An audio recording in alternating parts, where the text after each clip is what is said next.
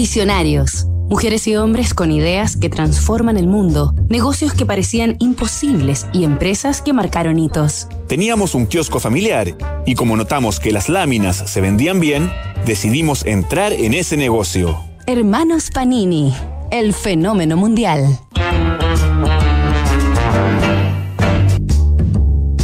Semana en Visionarios estamos conociendo la historia de los hermanos Giuseppe, Benito, Humberto y Franco Panini, fundadores de la marca de álbumes número uno del mundo, Panini. Corría 1945 en Módena, al norte de Italia, y los Panini, cuatro hermanos obreros de la construcción de entre 13 y 18 años, le compraban un kiosco abandonado a un costado de la catedral a un hombre rico de la ciudad por unas pocas liras. Los Panini y su mamá Olga remodelaron, decoraron e hicieron relucir aquel puesto de venta de periódicos y revistas, que por su buena ubicación no tardó en comenzar a entregar excelentes utilidades. Y cualquier negocio redituable apenas finalizada la Segunda Guerra Mundial era sin duda un buen negocio. La popular Gaceta de los Sport y otros diarios similares eran lo más vendido, por lo que los Panini no tardaron en constatar que el deporte y específicamente el fútbol era el principal atractivo para una población que, tras el terror y el estrés de la guerra, quería consumir entretención.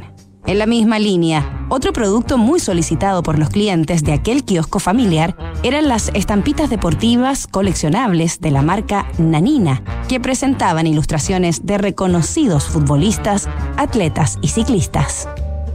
El negocio siguió prosperando al ritmo de la recuperación económica de Europa y hacia 1954 los Panini eran propietarios de una red de kioscos.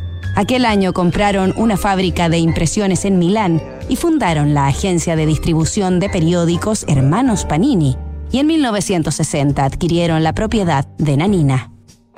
Un año más tarde se lanzaría el primer álbum Panini, la primera piedra de un imperio que perdura hasta hoy, con más éxito que nunca, rompiendo sus propios super récords de ventas con el álbum oficial del Mundial de Fútbol de Qatar. Nos reencontramos mañana con otro capítulo de esta historia.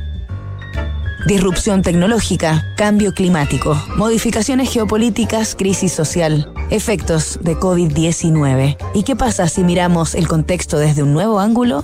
The New Equation es la nueva estrategia de PwC para resolver problemas complejos y transformar los negocios.